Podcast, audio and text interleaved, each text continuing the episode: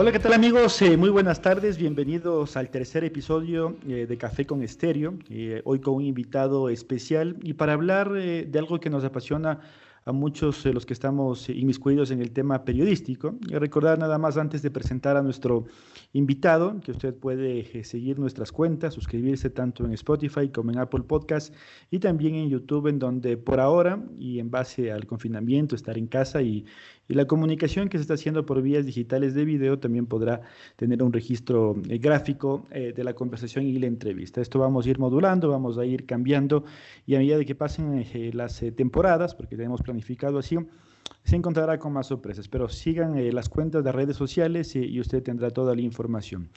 Lo voy a presentar eh, a mi querido amigo Diego Lituma, él es eh, periodista ecuatoriano, no necesita jeje, mucho, mucha antelación porque es alguien muy conocido en el ámbito ecuatoriano. Y, y Diego, eh, bueno, primero darte la bienvenida, el agradecimiento por acompañarme en este episodio. Y bueno, primero cuéntanos eh, cómo estás viviendo estos duros momentos para, para nosotros los ecuatorianos, para la humanidad. ¿Cómo estás? ¿Qué dices, mi querido Willy? Muchísimas gracias por, por este espacio, por la oportunidad. Te deseo el mayor de los éxitos en esta nueva aventura periodística. Te deseo lo mejor, sé que te va a ir muy bien. Muchas gracias. Y, y obviamente para, para la gran mayoría de, de, los habitantes del planeta esto ha sido totalmente nuevo, nos tomó por sorpresa. Yo estuve justamente en Europa haciendo un viaje familiar. A mí... Uh -huh prácticamente era como que la duda inicial de si es que vamos a viajar o no vamos a viajar. Después tomamos la decisión de viajar. Cuando llegamos a Madrid habían apenas 15 casos de, de COVID-19 y cuando salimos 10 días después habían más de 2.000 casos. Es Increíble. decir, eh, se multiplicó rápidamente en, en Madrid, igual que, que, en París, donde también tuve la oportunidad de, de visitar, estuve también en Bélgica pero claro, ya no puedes tener la, la, misma, la misma facilidad de, de poder disfrutar con, con, tu familia por el, por el miedo que te daba de, de, de contagio. Y cuando regresamos al, al, al, Ecuador, que fue el 10 de marzo, desde el 10 de marzo hasta, hasta el día de hoy hemos estado en nuestra casa. Sin ningún tipo de novedad, nada más eh, quizás claro. esa, esa, presión ¿no? de, de, de estar... Ya más de dos meses. Increíble, ¿no? ¿Y cómo, cómo está eh, el tema de, eh, de la familia? ¿Todo en orden? Sí, sí, todo en orden, Willy. Muchísimas gracias. ¿La tuya? Perfecto, todos, todos bien. Vamos a hablar más después de tu pasaporte a la gloria, que es tu programa estrella de hoy. Incluso eh, vemos ahí en el fondo, ¿no? Para quienes están observando en la plataforma de video eh, la estampa de tu programa. Pero quiero preguntarte sobre tu pasaporte personal, Diego. ¿Cuántos países has visitado tú? ¿Cuántas oportunidades de conocer otras fronteras tienes? Ya no debes tener ni la cuenta, ¿no? Por tanto que has viajado. Sabes que nunca, nunca he hecho la cuenta. Uh -huh. Nunca me he puesto a, a ver qué países eh, he visitado, me faltan por, por, visitar, pero bueno, esta ha sido una suerte grande que he tenido en mi vida profesional, en mi vida personal. Siempre me gustó el deporte, siempre me gustó el fútbol. Eh, cuando fui niño y joven, jugué primero en el Ciudad de Quito y después jugué en el Nacional hasta los 18 años. Uh -huh. y, y, quizás ese sueño truncado de no poder llegar al, al, al, profesionalismo se cumplió a través del periodismo. Entonces, gracias a, a esta profesión maravillosa que tenemos, Willy, tuve la oportunidad de, de estar en, en, en, el Mundial de Corea, en el Mundial de Alemania, estuve en el Mundial de Brasil, eh, acompañé a Liga a varios, a varios títulos uh -huh. internacionales. Entonces, uh -huh. lo que no pude cumplir como, como, como futbolista, lo hice uh -huh. desde, desde, el tema de, desde el tema periodístico. Y claro, ahí acompañé también a la selección ecuatoriana en, en, en, la primera eliminatoria que nos hizo soñar para clasificar a ese Mundial de Corea y Japón.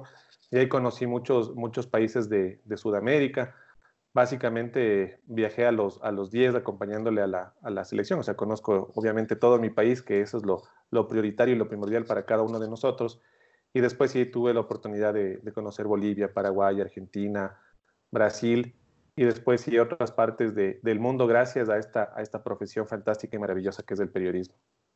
¿Cuál ha sido el destino más eh, inhóspito, raro, eh, quizás que has eh, tenido que, que, viajar, que conocerlo por, por trabajo? A ver, eh, China siempre te sorprende por, por, por, la cantidad de cosas que tiene.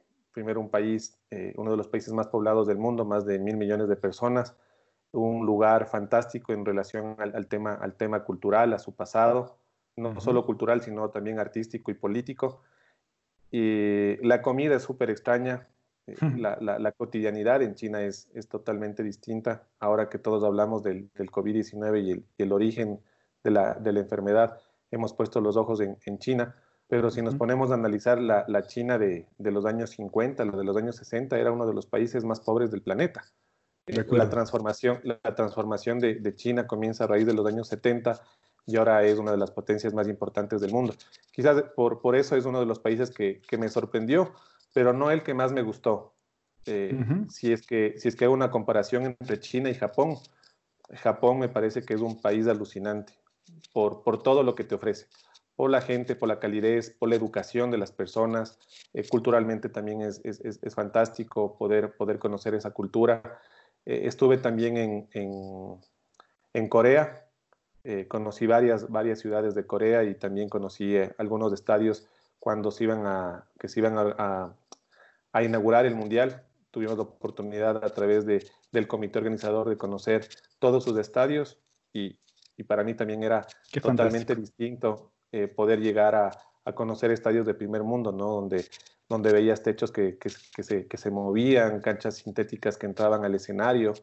Increíble. Y, y de ahí otro de los lugares que, que me sorprendió porque quizás nunca me imaginé llegar, a, llegar hasta ahí fue a través de una muy buena amistad que tengo con Carlos Tenorio.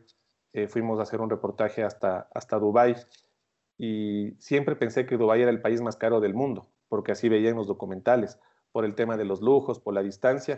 Sin embargo, cuando llegué a Dubái, eh, no fue así. Primero que el sistema de transporte lo utilizaba poquísima gente, la, la, gran mayoría tiene su vehículo. Entonces tomabas del tren, había poquísima gente, la gran mayoría turistas o empleados de, de la construcción, muy barato el tren. Y la comida también no era tan cara. Y en el, relación a las compras, yo decía, no me voy a poder comprar ni siquiera un par de zapatos y, y, traer algo para, para, mis hijas y mi esposa. Claro, y, claro. Y lo cierto es que los, los, los precios muy, muy parecidos a los que se manejan en los centros comerciales de Estados Unidos. ¿Por qué? Porque la gran mayoría de la población que vive en Dubái no son nativos de Dubái. De eh, el más del 50% de la gente que vive en Dubái son extranjeros.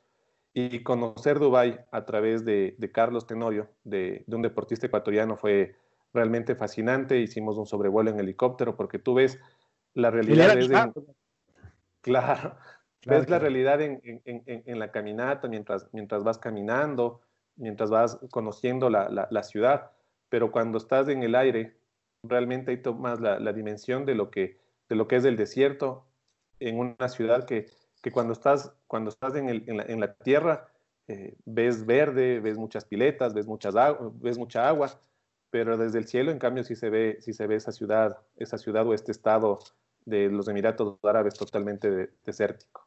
Fantástico, ¿no? Además, esa, esa sin duda es una experiencia que quizás vuelvas a repetirla, ¿no? Viajar allá a Medio Oriente en el Mundial que, que viene. ¿Tienes, quizás, ¿Tienes como objetivo eso?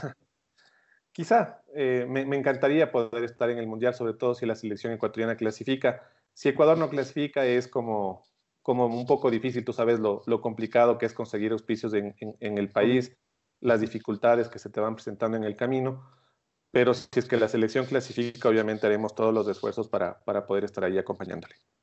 Cuéntanos de esa faceta, yo no la sabía, la faceta de, de futbolista. Eh, ¿cómo, ¿Cómo fue? ¿De qué jugabas? ¿Y por qué no pudiste continuar hacia el profesionalismo? Eh, bueno, yo desde muy niño me, me, me, gustó mucho el fútbol. Mi papá me llevó al, al Estadio Atahualpa la primera vez cuando tenía cuatro años.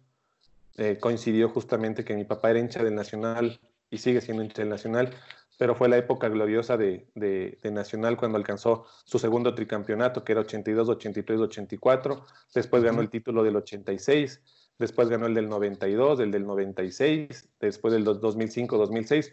Entonces como que confabuló mucho el tema este de, de los buenos momentos que tenía el, el, fútbol ecuatoriano a través del Nacional. Y obviamente las famosas tripletas que se armaban en el Estadio Atahualpa, donde uno iba a disfrutar con, con, con amigos, con familiares, hinchas de, de, otras camisetas del Deportivo Quito, de Católica, de Liga, de Aucas. Y realmente me comenzó a apasionar mucho el fútbol. Y cuando tenía nueve años, un tío me llevó a practicar en el, en el, en el Ciudad de Quito. Entrenábamos en la concentración deportiva de Pichincha y siempre teníamos la imagen que, que ahí se había formado Alex de Aguinaga. Obvio. Entonces, para, para uno también era como un sueño estar en la escuela de fútbol. Y claro, mis papás me, pusieron en la escuela de fútbol como que, bueno, para que pase el tiempo y, no veían que realmente había esa, esa pasión por, por, el fútbol. Y después eh, tenía muchos amigos eh, vecinos donde yo vivía eh, que estudiaban en algunos colegios que tenían la posibilidad de jugar, de jugar en Liga Deportiva Universitaria. Entonces me decían mis amigos, vamos, ya estaban jugando en la sub-12, en la sub-14. Me decían, vámonos a probar. Y, para mí, por la cercanía, hubiese sido mucho más fácil ir a jugar en, Liga o en el Deportivo Quito.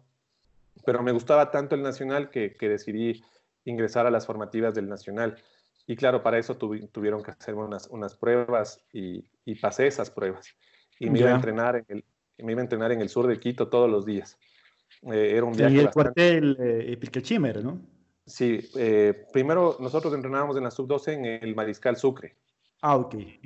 La sub-12 y sub-14 entrenaba en el Mariscal Sucre y la sub-16 y sub-18 en el Eplicachima. Ok. Y, y, claro, prácticamente mi juventud fue viajar desde el norte de Quito al, al, sur de la ciudad para entrenar y regresar a mi casa bien noche, ya 7, 8 de la noche recién hacer deberes y después al siguiente día nuevamente ir al, al colegio. Ya cuando llegabas a la sub-16 se alternaban los entrenamientos entre Tumbaco y el sur cuando era Tumbaco era, era, era el niño o el joven más feliz del, del mundo porque me quedaba mucho más cerca el, el, lugar de entrenamiento. Y de esa generación, bueno, tuve algunos compañeros que llegaron al profesionalismo, Juan Pablo Romero, Gustavo Figueroa, eh, Cristian Lara, eh, Cristian Morales también, que fue otro, otro jugador que, que, llegó, que estuvo en Espoli también mucho, mucho tiempo. Pero yo a los 16, eh, sí, cuando se iba a disputar el Mundial Sub-17 aquí en Ecuador, eh, yo estuve preseleccionado en esta selección. Fuimos a entrenar en, en, Guayaquil, una preselección de casi 40 chicos, entre jugadores de, de Pichincha y de Guayaquil. Había muchos jugadores de, de, Barcelona y de Melec. Y en esa preselección yo me lesioné, me rompí los meñiscos y después de eso eh, ya no regresé a jugar. O sea, ya, ya me gradué del colegio y, y, decidí, decidí irme por los, por los estudios y ingresé, ingresé a la universidad y me dediqué a estudiar comunicación social. ¿Y de qué jugaba? De eso no contaste. Ah, ¿de qué jugaba? Yo jugaba de delantero. Ya, ok. es decir, tú recibías los pases del de, Diablito Lara. Con Cristian Lara compartimos la sub-14 porque era, era, un jugador tan bueno que él, a pesar de tener dos, dos años menos que yo, ah, okay. tenía, tenía tanta habilidad que, él, que, que le subieron a jugar en, en, en la sub-14 pudiendo jugar en la sub-12. Tenía mucha habilidad, Cristian. Sí, y, con Cristian teníamos algunas anécdotas porque eh, mis papás vivían en la avenida El Inca y él vivía casi al ingreso del Comité del Pueblo. Entonces Cristian tomaba el bus que nos llevaba hasta la Marín y, regularmente cuando ya llegaba a la avenida El Inca y 6 de diciembre, él me sacaba la mano del bus para que me suba en ese, en, ese transporte. Y, y, llegábamos a la, a, la, a la Río Coca y 6 de diciembre y pasaba lo mismo con Santiago Morales, que él vivía en la Río Coca y 6 de diciembre. Entonces los tres juntos nos íbamos hasta, hasta, hasta la Marín. Y en el playón de la Marín había una buceta pequeñita de marca Ford que, que llevaba a, a, todos los chicos a la, al, el uno, unos nos llevaban al, al, como te digo, al Mariscal Sucre y otra buceta llevaba a los chicos de la Sub-16 y Sub-18 al Eplicachima. O sea, era toda una travesía en, ese, en esa época, ¿no? Claro, por supuesto. las distancias largas y, de todas maneras la comunicación o, los medios de, de, transporte no eran tan, tan sofisticados como ahora, digamos. Por supuesto. No había todavía el troll en ese tiempo. Claro.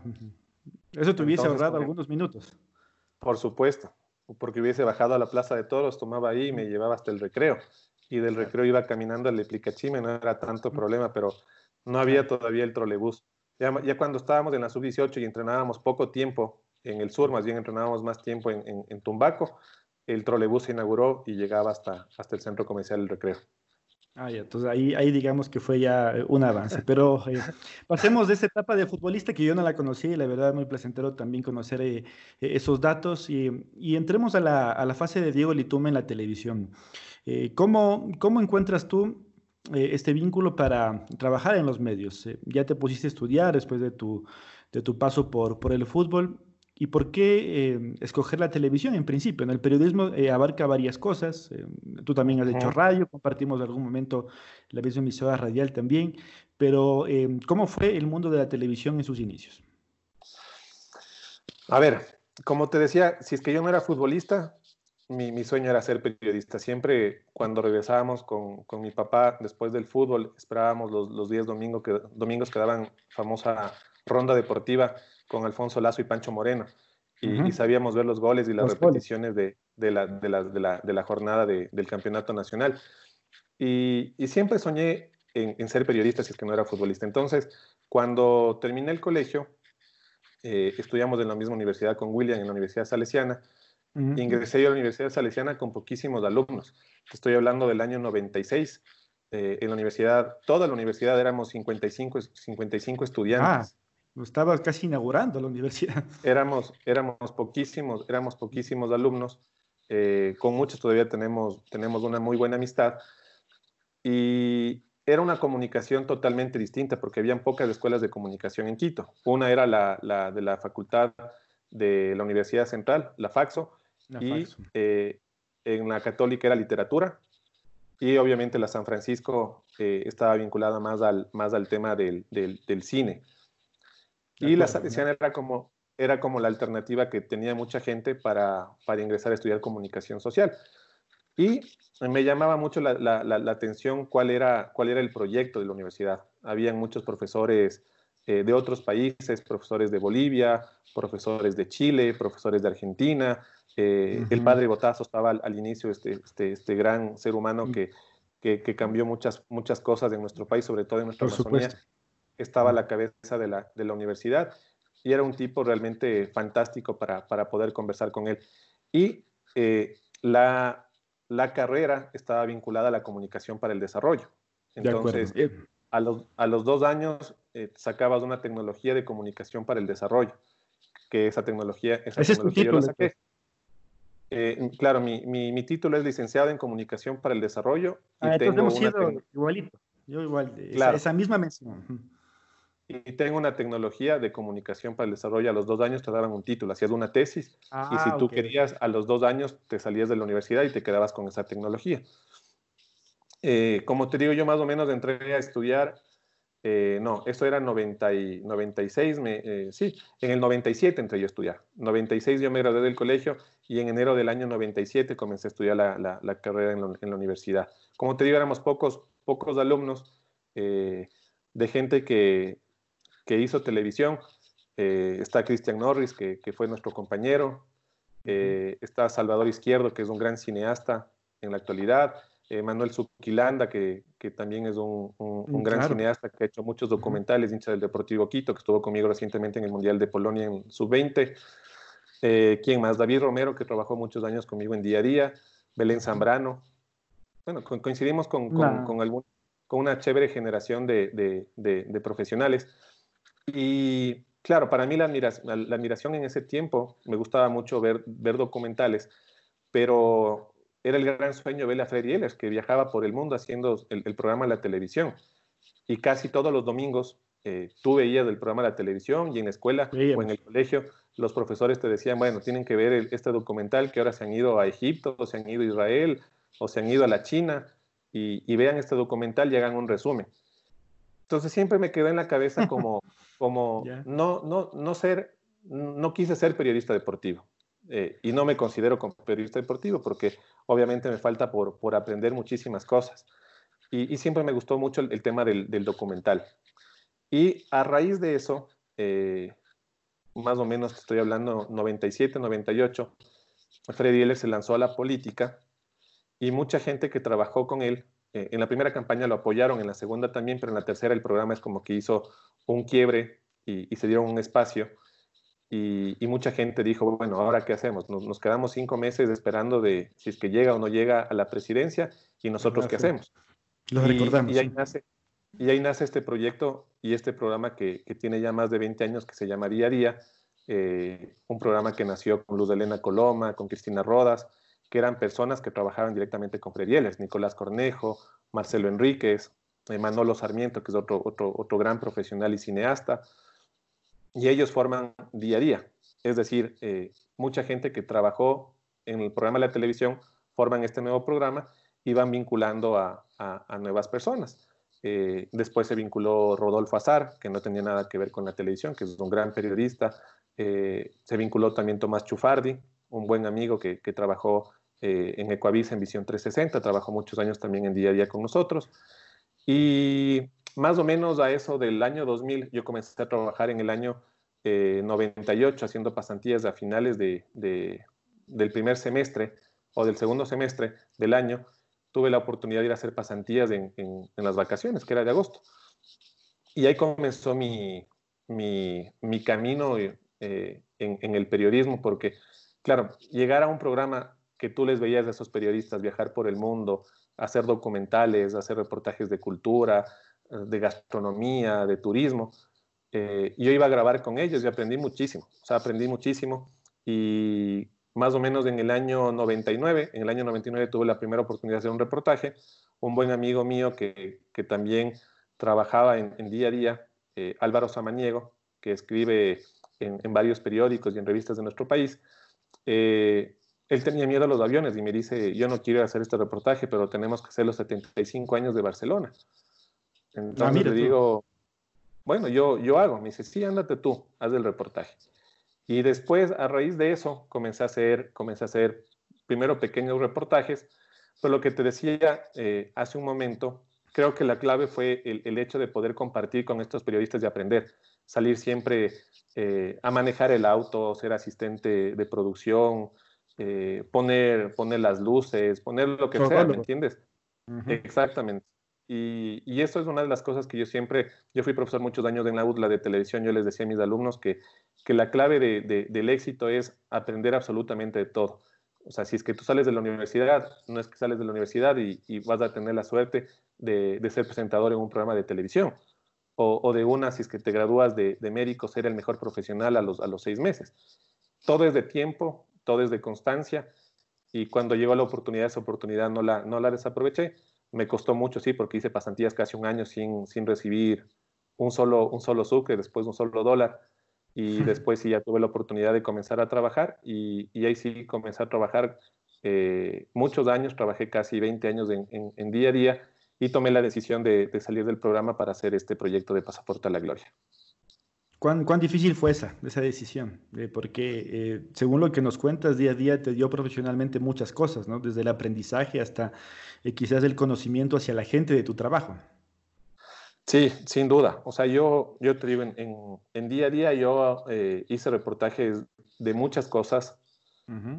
Quizás en la parte, en los últimos tres años hice muchos reportajes de gastronomía y era muy chistoso porque yo salía a hacer compras en algún supermercado y la gente me decía, Diego, deme la hueca de este restaurante o la receta de algo y decía, chuta, ¿cómo la, cómo la gente se puede acordar de algo, de algo que quizás no era tan importante en, en, mi y trayectoria? Que tú no te acordabas, capaz. Claro, pero la gente, la comida es algo que, que es, es, es, del día a día. Entonces yo decía, sí, he estado eh, en dos terremotos, estuve en el terremoto de Haití, estuve en el terremoto de mi país en la cobertura, estuve en la caída de Bucarán, en la caída de Lucio Gutiérrez, en cosas que, que demandaban un, poco más de, de, trabajo, de cabeza, de investigación. Y decía, la gente se acuerda de, de, la gastronomía. Y bueno, es, es, parte, es, parte de la, es parte de la profesión. Y, y bueno, Willy, por, por, la amistad y por la, por la confianza que, que, que existe, eh, yo te voy a contar algo que realmente sucedió. Yo nunca yeah. pensé eh, salir del programa. Voy a dejar ver si me cambio por acá porque está mucho, mucho sol. Uh -huh. Yo no pensé salir del, del, del programa hasta que eh, tuvo un, un, tema, un tema familiar bastante, bastante duro. A mi hermana le, le diagnosticaron cáncer okay, y, tenía, y tenía muy pocos meses de, de vida. Entonces uh -huh. yo decía, bueno, he postergado mucho este, este sueño de, de, hacer un programa propio porque ya lo tenía planificado hace muchos años, pero nunca, nunca tuve esa... La patadita. Esa, esa sí, fortaleza sí. de tomar la decisión. Uh -huh. Y bueno, cuando se presentó este, este, este problema familiar, yo decidí salir del programa, eh, estar estos últimos meses de vida con mi hermana y después sí, a la par de eso, eh, ya vine pensando en, en, en, en, qué tengo que hacer como, como programa. Al inicio pensé mucho en, en vender el proyecto a Teleamazonas, Eh, a Teleamazonas le, gustó mucho la, idea, pero cuando regresé de México, que fue mi primer, reportaje que hice con Alex Aguinaga, coincidía que era el mundial, el mundial de Rusia. Esto va a ser ya dos años que, tiene el programa. Y, decía, hasta que el canal venda el proyecto o me compre el programa, voy a desaprovechar la coyuntura. Y no quise desaprovechar la coyuntura y saqué eh, los primeros reportajes con Alex Aguinaga, después con Carlos Tomayo, que tengo una buena relación.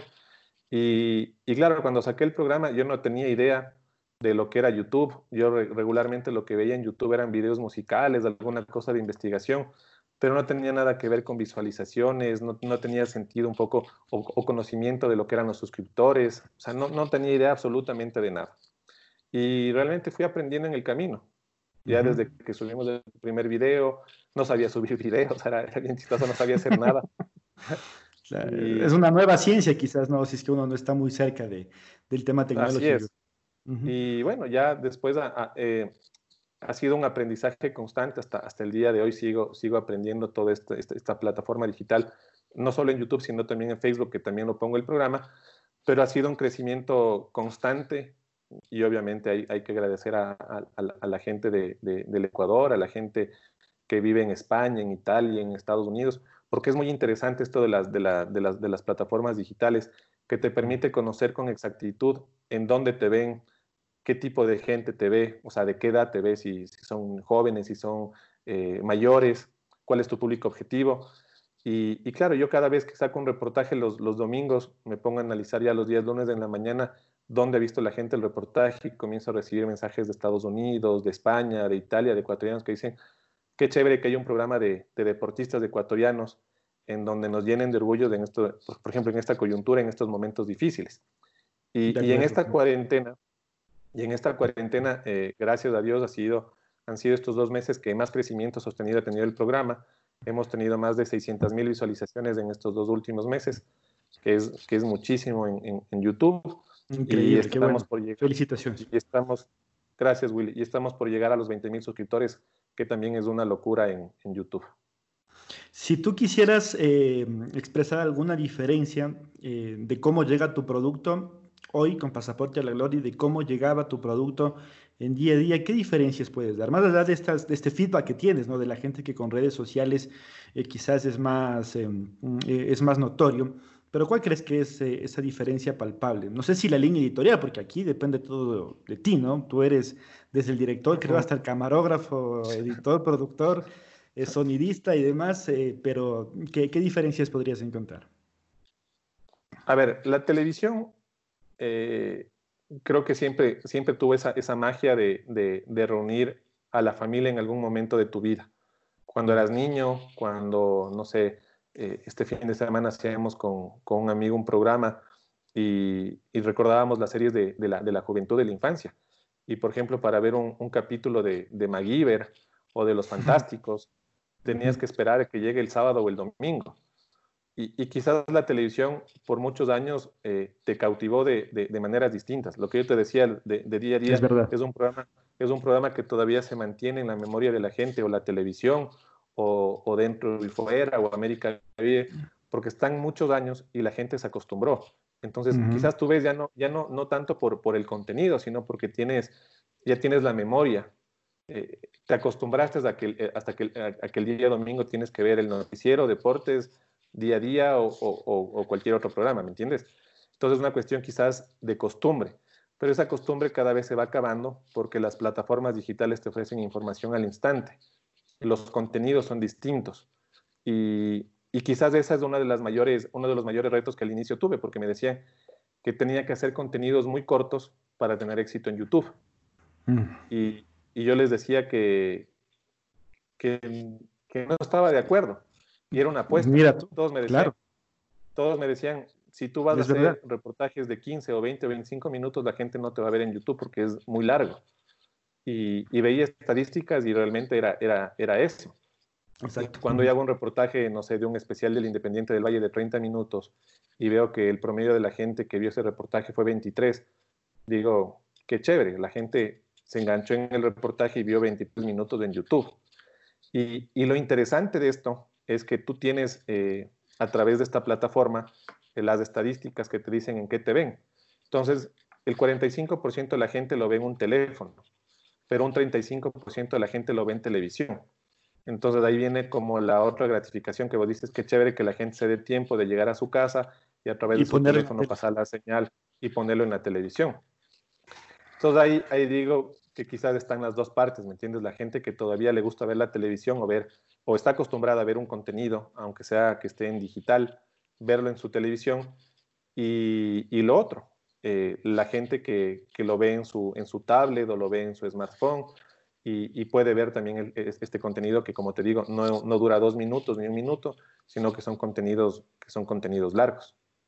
Eh, las diferencias son notorias, ¿no? Además de esto que tú dices, me parece muy, muy chévere que, que la gente llegue a ver la televisión es para volver quizás de ese romanticismo que tú hablabas, ¿no? De, de tomarse el tiempo, de estar cómodo, de estar quizás con la familia viendo, viendo ese producto. otra vez, felicitaciones por eso, Dieguito. Gracias, em, Willy. Ya para, para, ir concretando, en honor al tiempo también, en tus actividades, seguramente hoy estás ya trabajando en otra edición más de tu programa. Eh, ¿Cuál ha sido eh, el documental que más te costó hacer en toda tu carrera? Eh, y el que quizás se te dio más dificultades, no sé si en producción, en conseguir financiamiento, quizás algún problema técnico. ¿Qué recuerdas de, de los miles de reportajes que debes tener? Verás, el que, el que más me acuerdo es, es, el, es el de Brasil, el del Mundial de Brasil 2014. Porque, claro, mucha gente, mucha gente veía día a día, y eso sí tengo que decirlo, y, y, porque la gente me lo dice, y por eso mucha gente también sigue el programa de Pasaporte a la Gloria, porque yo muchos años en día a día también hice reportajes de deportes. O sea, estuve, estuve en los mundiales de fútbol, le pude acompañar a Jefferson Pérez en las Olimpiadas, estuve con Liga. Entonces, eh, yo decía, cuando nos vayamos al Mundial de Brasil, si en el 2002 nos invitó el comité organizador del Mundial, en el 2006 el canal tuvo los derechos de televisión, en el 2014 tenemos que hacer algo grande. y, y, claro, una de las empresas que auspiciaba el Mundial acá en nuestro país eh, se contactó conmigo y dijo, vea, háganos un reportaje y nosotros les vamos a dar dos viajes con las entradas a los partidos. Entonces dije, ya, prácticamente teníamos, teníamos listo el, el, el viaje. Al final eh, no aceptaron el, tema este del, canje y prácticamente ya no nos íbamos a ir al mundial. Entonces dije, bueno, no nos vamos al mundial. Eh, Con las maletas hechas. O sea, faltaba todavía más o menos unos ocho meses. Ya, ok. Entonces yo dije, bueno, ya no, ya no, ya no, ya no se da esta posibilidad a través del programa. Voy a comprar los pasajes y compré los pasajes con mi esposa para irnos al mundial. Eh, y coincidir en el mundial eh, no todos los partidos, sino nos íbamos a dos partidos.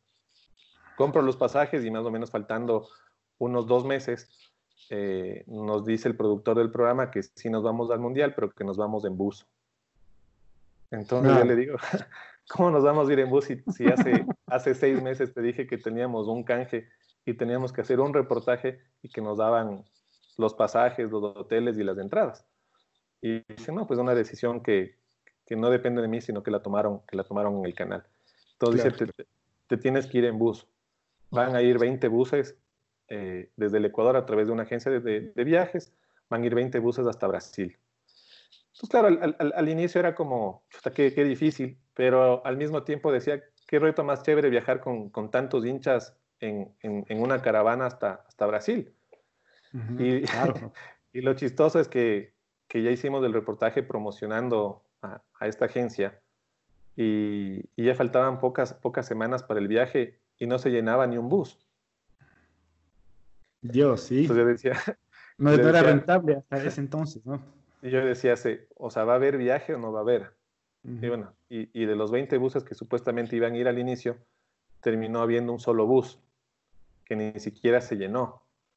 Entonces viajamos en ese bus hasta... Ah, solo un bus. Sí, solo un bus. Viajamos en ese bus hasta, hasta Brasilia, fueron cinco días y medio de, de viaje. Ya, ya te imaginarás, no, no hubo ni, ni siquiera paradas, nos, nos tocaba parar a veces en, en, algunos, en algunos sitios de cargar gasolina, comer, y en las gasolineras echarnos un, un duchazo. Y bueno, como experiencia fue, fue increíble porque encontramos en el camino gente fabulosa en, en, en, Perú, en la frontera con Bolivia y Brasil. Los brasileños se, portaron a, se, se, portaron a la altura. Y, bueno, ya en, Brasil nosotros sí teníamos eh, a través de, de Airbnb una plataforma, teníamos alquilados los, departamentos en cada una de las ciudades de donde iba a jugar Ecuador y estuvimos en los partidos de la, de la selección. Pero todo lo que, lo que uno se puede imaginar, quizás lo que se ve en la televisión es, ah, qué lindo, qué, qué lindo viaje que hicieron cuando estuvieron en otro mundial. Pero cuando tú no conoces la, la, otra cara de la moneda, eh, el, el, tema de dejar a tu familia tanto tiempo, el tema de, de, viajar incómodo, tienes de las dos, como te decía en el 2002, invitado por el comité organizador del Mundial, y en el 2014 en la aventura en, la aventura en un bus. O lo que te decía, eh, estar en la cobertura de un terremoto en Haití y dormir cinco días en una carpa y después de dos semanas de estar en un hotel de cinco estrellas. Eh, esas, esas paradojas y esas locuras tiene, tiene esta profesión, pero en las dos hay que disfrutar. Sí, es el periodismo, ¿no? Satisfactorio además eh, en, base también a las experiencias. Em, la otra pregunta eh, ya la tenía pensada, pero tú ya topaste un poco, que es eh, eh, qué dificultoso ha sido para ti el tema familiar. Nosotros los periodistas a veces se nos complica mucho pasar tiempo en familia, ¿no? Es más cuando hay viajes, son estancias largas. ¿Cómo tú has sabido manejar esto tomando en cuenta que cuántos viajes tú tenías al año también en ocasiones?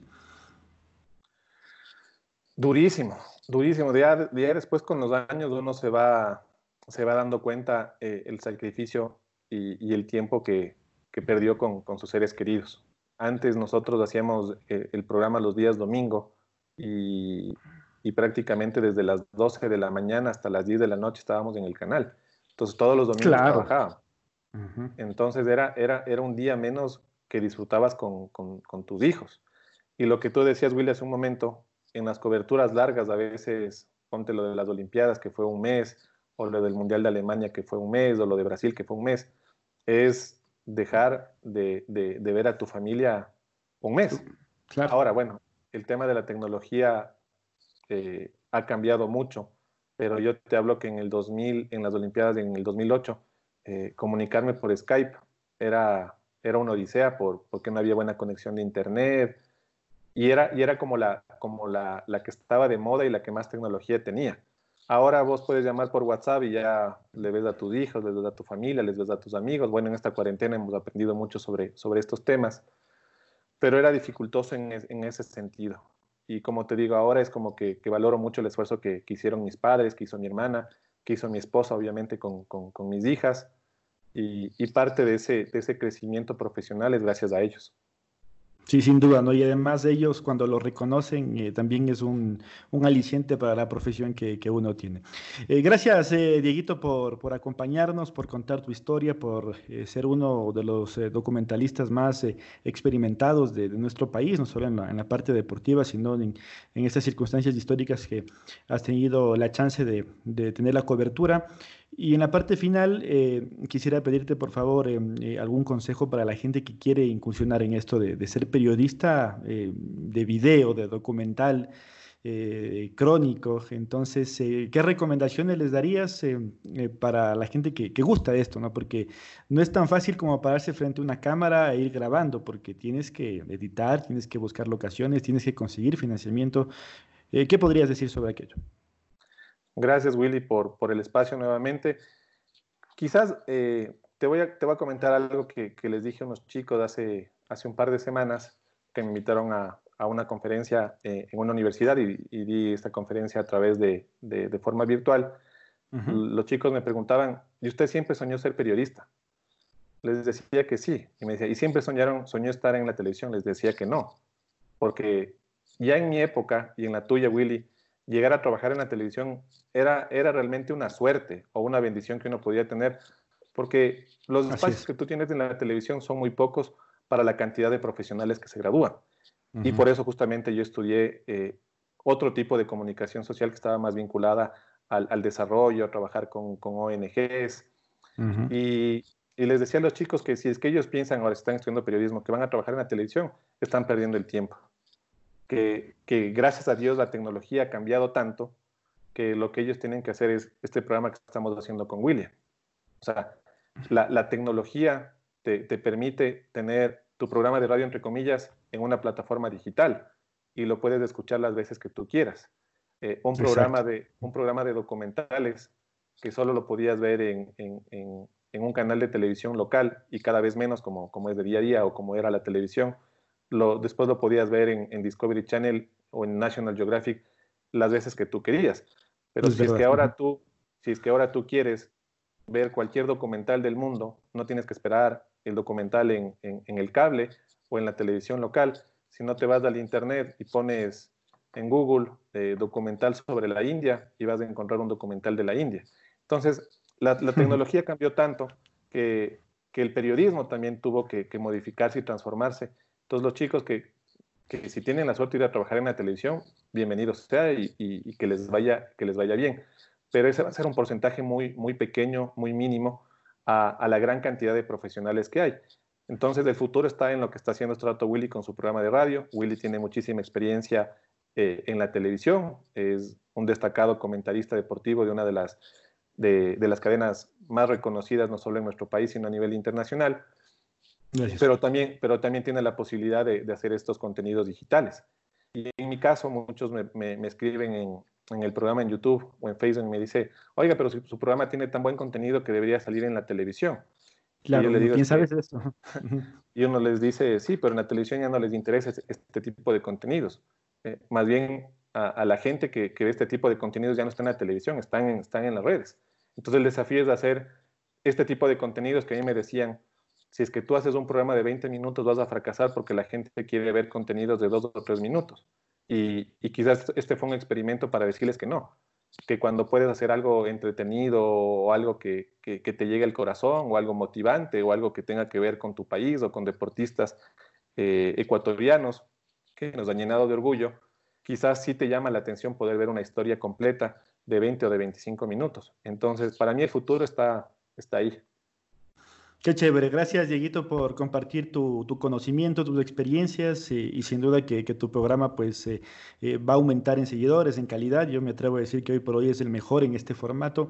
Y también pedirte que aproveches para contar a la gente dónde te pueden ver, dónde pueden ver tu trabajo y así también ayudarnos entre los periodistas que tenemos, por supuesto, plataformas digitales, porque de eso se trata también.